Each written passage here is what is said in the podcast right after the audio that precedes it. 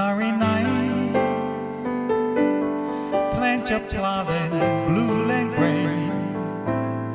Look out on the summer's day. We sigh and know that darkness in my soul. Shadows on the hill. Sketch the trees and daffodil. Catch the breeze and winter cheers in color on the snowy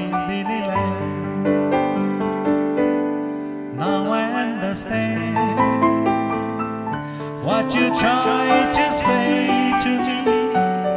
How you suffer for your sanity. How you try to set them free. They would not listen, they did not know. Perhaps they'll listen now. Starry, starry night.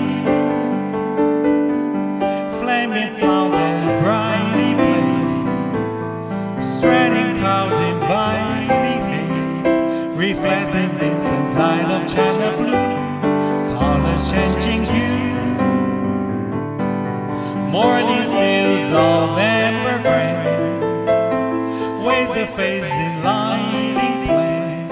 As closely made his loving hand. For they could not love you, but still love was true. And when no hope was left inside on that starry, starry night, you took your life as lovers often do. But I could have told you, Vincent, this world was never for one as beautiful as you. Starry, starry night. Portrait in empty house. Friendly hands on many words. Without them, what a word I can't forget. Like the strangers that you met.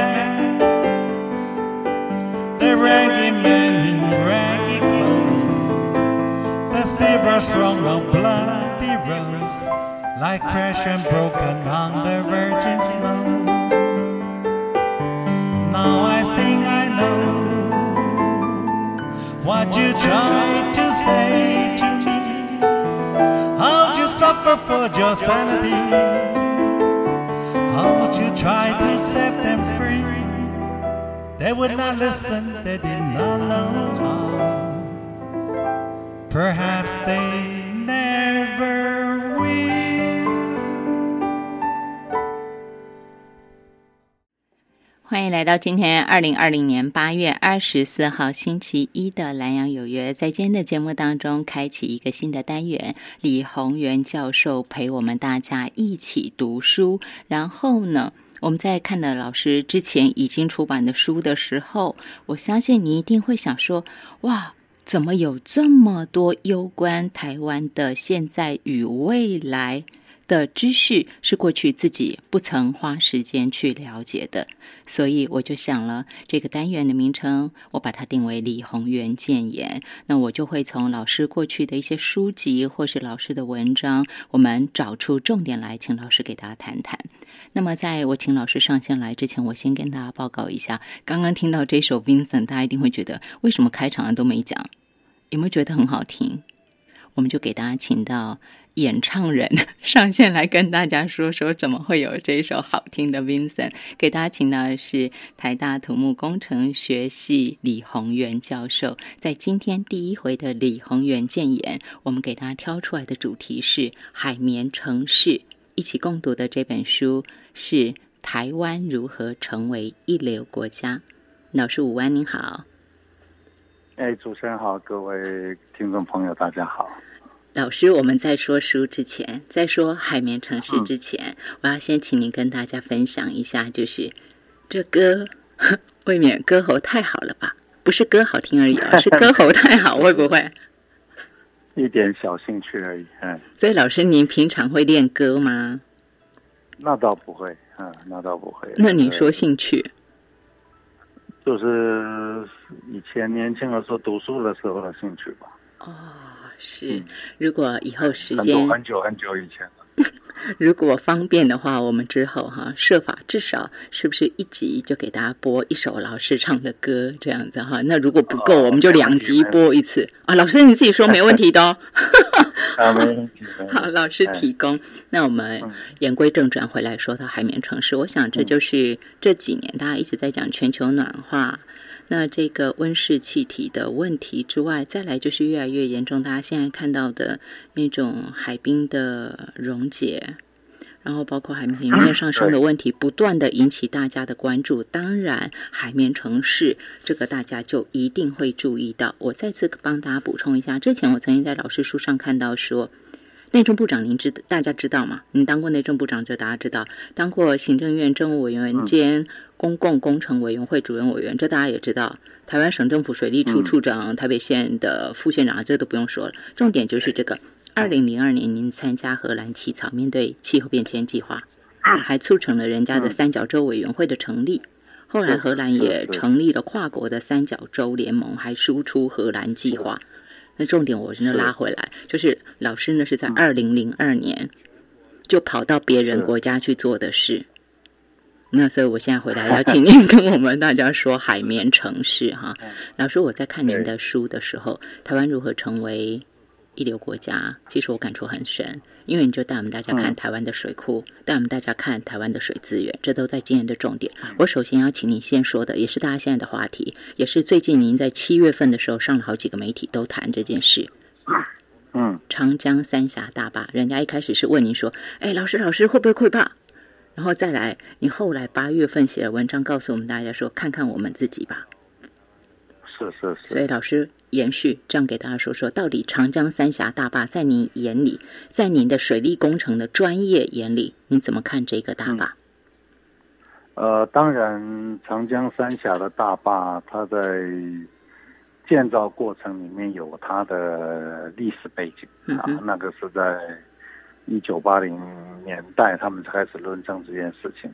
在当时，大陆为了要它工业转型，其实它它需要稳定的电。嗯哼，那三峡三峡大坝可以提供他们非常呃大的一个发电量。是，第二个，因为长江流域其实有那个两个大的调节的湖，一个鄱阳湖，一个洞庭湖，在千百年来都是都是中国大陆一个非常重要的一个蓄滞洪池吧，哈、但是现在 因为这千一千多千百年来的战耕，嗯哼，事实上，它的湖面减少了很多了。是所以为了防洪，为了发电，他们当初就就提出这个所谓的三峡大坝的建制。嗯。可是它建制的过程里面，其实他们是一个非常详细的论述了，是，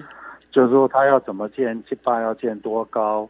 可是大概人类历史上很少有办法在一个这么大的一个河上面盖一个这么大大的一个一个人工构造物，是，所以他们当初在盖的时候啊，其实是三代人了，三代人，他们的爷爷那一代是在这个鸭绿江，都是我们可能我们这个年纪人小时候读的地理课本里面有，叫做小丰满电厂。啊，对对对，丰啊丰满水库，是，所以他们的上一代是建丰满水库，嗯哼，然后这一批人被调到这个他们叫做长江委员会，嗯哼，那要盖这个三峡坝以前，他们先试盖了一个比较小的啊，一个坝，叫做葛洲坝。它坝高没有那么宽，但是它的难度基本上是一样的。嗯哼，然后等经验成熟以后，再利用这些经验再来盖这个三峡坝。所以他们其实有一段非常长的一个经验的累积跟传承。嗯哼，当然要盖这个坝，其实他们做非常嗯详细的水工模型试验。他们大概做了，以我的了解，可能做了五套，就说清华大学、中国水科院、南京水科院、长江委员会的自己的水水利科学院，他们做了五套不同的水工模型实验，然后互相验证、互相论述，到了最后提出他施工方法。所以我只能讲说，从工程上他已经做到大概最严谨的考量了。嗯哼，然后盖完以后也开始蓄水了，也经过了呃这么长的一段时间，也历经过，我相信这一场洪这一场洪水当然是一个非常大的洪水。对，它从八上个世纪八零年代到现在，它历经过这个应该是无数场的大洪水，它都屹立不摇。是，然后以我对水坝的了解，呃，我们都讲我们水坝，它事实上它最关键的一个工程设施叫做溢洪道，嗯哼，就是过过去大家看石门水库在泄洪的那个那个 ski jump，那个叫做溢洪道。嗯哼，那溢洪道的容量，它是根据叫做最大可能降雨。是，那所谓的最大可能降雨，大概换算成这个频率的话，大概就是一万年才会碰到的降雨。那那就回过头来讲，那这一次整个长江流域的降雨，他们号称啊，大陆号称是他们建国以来。建国以来最大的降雨。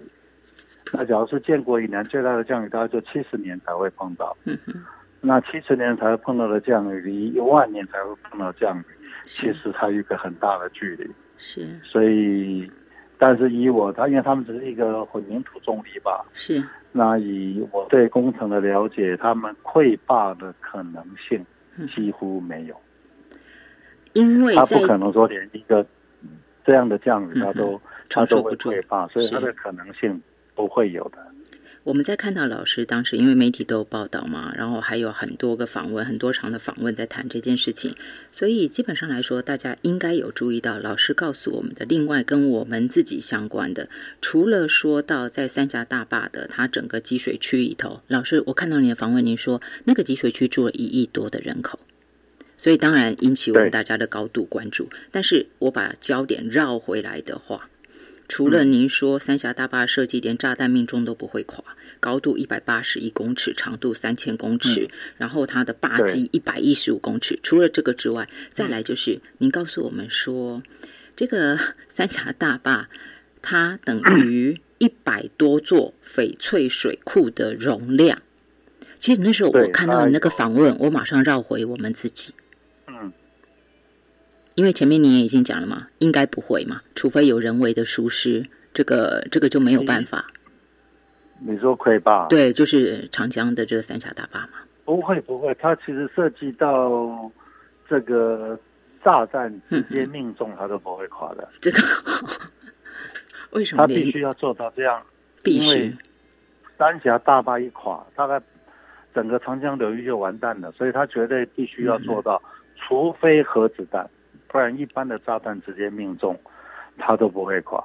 其实不要说三峡大坝了，嗯我们当初在也是在八零年代，一九八三年左右，在盖翡翠水库的时候，嗯其实我那时候还在当研究生的，是。我都有我我们那时候从美国回来陪我的指导教授去看。嗯其实我们翡翠水库，因为就在我们台北的头顶上面，是它万一出了问题，我们半个台北不见了。所以我们也是涉及到炸弹直接命中，它都不会垮。所以这是一个一个一个建坝的一个最根本的基本要求。建坝的基本要求，但是因为一个这样的超级大坝，它事实上它是一颗定时炸弹了。那我们必须要把最坏的的这个预案都要想进去。第一个嗯哼炸弹命中，第一个，第二个万一发生一个七点三级地震，就像七级一样，万一发生在台北，嗯对翡翠水库会不会垮掉？它不允许垮掉，你垮掉半个台北不见了。对，所以这是一个工程的一个要求了。嗯哼但是您刚刚有提到，它的蓄水量大概四百亿吨吧，我们翡翠水库才三亿吨啊，它它可以丢一百三十个翡翠水库进去啊，所以它那个水量是我们无好法想象的完全无法想象。单单想到台湾的水库，我在看您的书，大家如果想要对水库有更进一步的认识跟了解，尤其是台湾的水库，我想大家要来看看老师这本书《台湾如何成为一流国家》这本书。哎，老师，你是一二年出的，对不对？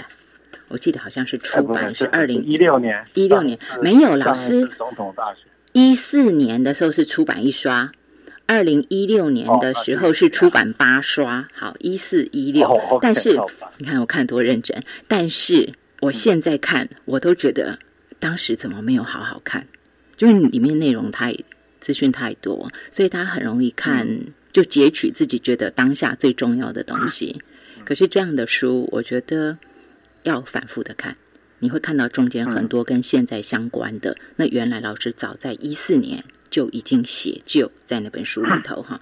台湾如何成为一流国家？老师，我继续要请问您的就是，人家的水库那么大了，那回头您说我们的翡翠水库在新建的时候也是设计到，这是炸弹命中都不会溃坝，不会垮。哈，但是问题是，它不会因为外力，不会因为炸弹而垮。但是我看到您在最近的报道，还有您在这一本书《台湾如何成为一流国家》当中讲到的，您说石门水库的最后一道防线就是那个荣华坝，它现在几乎荣华坝，对，它您书上说它预期预期率已经九十七了耶，而且是二零一四年，对对，那现在呢？整个淤满了。满了。其实台湾，台湾主要水库哈，大概五十座吧，一年可可以我们帮我们蓄八十亿吨的水。啊，我们的水库一年大概可以帮我们蓄八十亿吨的水。是。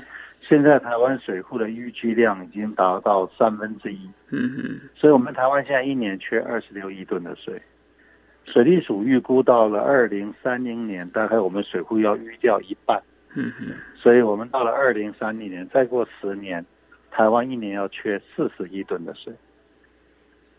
然后跟我们这个大台北这个关系最密切的那个水库叫石门水库。嗯哼，石门水库是民国五十二年盖好的。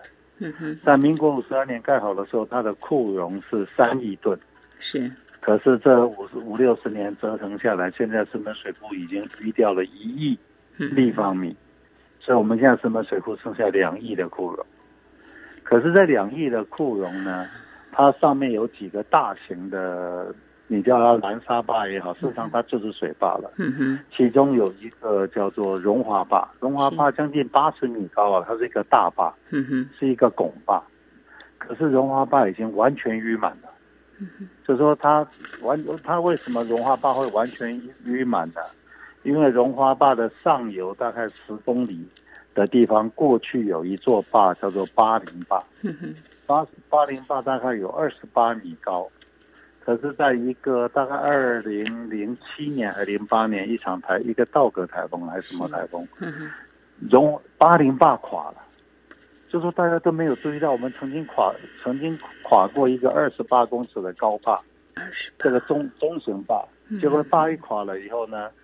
这个泥沙全部进到荣华坝，把荣华坝淤满了。嗯哼。啊，同时八零坝的那个我们叫溯源冲刷，就是因为这个坝垮了，造成荣华坝淤满，造成它上游的八零桥的桥基，事实上已经开始裸露在冲刷了。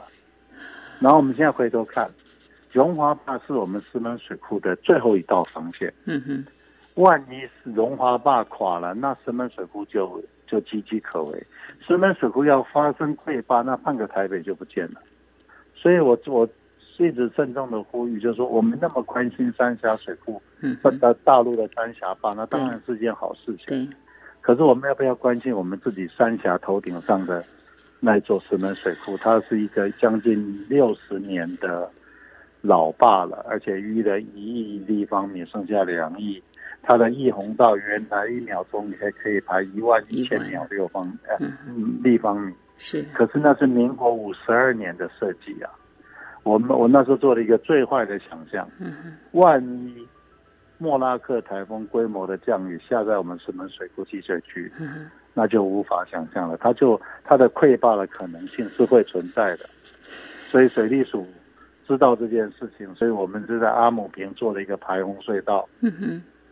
让它万一发生这样的一个极端降雨，水可以从阿姆坪进到大溪。这条排洪隧道打完以后，假如不够，还要打再打另外一条。嗯那每一条打下去都用几十亿的算的，甚至都用百亿的算的。几十亿打一条。打一条，而且现在问题是这样子的，当然你一百亿你花得起啊，嗯哼，可是你哪打一条隧道，你要你要六七年的时间了。是那谁敢，保证你在六七年时间之内不会有一一个莫拉克规模的降雨下在石门水库集水区？所以，我们其实台湾水库的寿命最严重的是泥沙的淤积。那石门水库是一个一个例子，增温水库原来有七亿的库容，现在剩下四亿。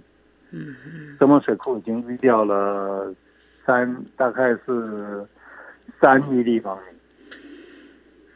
那我们，那这个影响到我们整个南部的这个供水啊，你少掉了三亿立方米，意思一一个水库，我们一般一年把它一年大概要用四四次，嗯，意思是说南部已经少了十二亿立方米的水，那我们的水资源从哪边来？老师，再请您盘点水资源，因为这个是接下来每一个国家都要面对的问题，抢水嘛。包括我在看您的文章的时候，其实我看了，我也觉得很落寞。您告诉我们说，我们没有邻居。我在看到那篇文章的时候，我好难过，才突然意识到，对我们没有邻居，我们连要去跟人家抢水，我们都没得抢。别的国家还可以去抢上游的水，跟他吵一吵、闹一闹，我们还没得抢。对哈我们只有海水。那我现在要先请您说的是，在这个坝同时间，我在看的时候，我在看您书上说哈，嗯、它这是什么啊？这是嗯蓝沙坝的部分哈。您告诉我们大家嗯说，荣华坝、距离启用在当年二零一四年写的时候，你说至今不过三十几年时间，八十二公尺高，库容量多达。一千两百四十万立方公尺的润滑坝竟然已经嗯几近淤满泥沙，然后淤积率超过百分之九十七。您说一个水坝它的寿命撑百年没有问题，但是竟然它是注定短命。老师，这个所谓的注定短命，就是因为水会冲到那边，所以泥沙会积在那里吗？因为 其实，因为它为什么会淤满？嗯原因是你从积水区来了太多的泥沙，哦，就是我们的积水区保育。当然，大家常常讲说，哎呀，你在那边种水蜜桃，嗯所以造成这个龙华坝的严重的淤积。其实这样讲也不公平。其实真正的石门水库的泥沙，它真正的主要来源是崩塌地，就是说我们的地质，台湾的地质地质是一个非常年轻的地质，那加上我们的降雨都是其他国家多一个零啊。是。我们一个莫拉克一个机场台风的降雨都是两千毫米，是，那两千毫米在一个这样的比较地质脆弱的地方，当然造成严重的泥沙嗯淤积。嗯嗯嗯其实我刚刚跟各位讲改讲一个概念，最近不是整个长江流域在降雨，这个日本的九州也是淹水淹得很严重吗？你你猜他们的降雨量多少？他们的降雨量不会超过四百毫米啊。事实上，他们的降雨，假如作为我们台湾来讲的话，他们大概他们的降雨是我们几乎每一场台风的的雨量，对，对他们根本没有超过四百毫米。嗯就已经我们一场台风，的降雨是，我们的一场台风的降雨是两千毫米，甚至莫拉克是三千毫米。然后他们四百，水库，他们大概一般的其他国家只要是四百毫米，它就会造成大灾的。嗯。我们台湾碰到的是两千毫米跟三千毫米，所以我们我们要用更严肃的态度来对待我们的整个防洪。一个长江流域，一个洪峰哈、从这个从从这个宜昌放一滴水下来到上海是啊，到了南京大概两个礼拜，他们一个洪洪峰是两个礼拜。我们从石门水库放一滴水，六个小时就出海去了。嗯 人家是两个礼拜，我们是六个小时，嗯所以我们的防洪要做到非常的精准，不然会造成很大的灾害。是，所以我是觉得大家真的，呃，要感谢很多的水利的前辈，嗯哼，我们让台湾这样子的安全，让它免于水患，其实那是几十年来所有的工程界的前辈的共同的努力了。嗯嗯，可是我们今天回过头来讲，我们也不能沾沾自喜。今天告全球气候变迁告诉我们，工程手段已经不行了。我们到底该怎么办？这才是我们要严肃面对的。我们认为水库是万能的，嗯，现在告诉你说水库已经不再是万能了，它有可能变成一颗定时炸弹。对，我们该怎么办？这个不只是台湾的挑战，这是全全人类共同的挑战。我在看到老师的书的时候，我意识到了，就两两个名词，一个叫拆坝，然后另外一个就是河川文艺复兴。我想这个大概都是现阶段，不管我们在看到长江，我们在说人家的大坝怎么样的时候，我们回头要看看自己的，我们自己也有大坝，那我们的大坝我们怎么处理？然后这个部分当然从水利工程的角度来说，也从自然生态的角度来说，我一直记得老师在今年二月份有篇文章叫做《与地球和解》。一个水利工程专家，他再再要告诉我们的，在面对全球暖化，其实有一个基础，一个基石，那便是与地球和解。该怎么做？就在今天的节目当中，海绵城市。我们今天给大家请到的是台大土木工程学系教授李宏源老师，他跟大家分享的是，今天我们一起先读这本书了，《台湾如何成为一流国家》。休息一下，马上回来。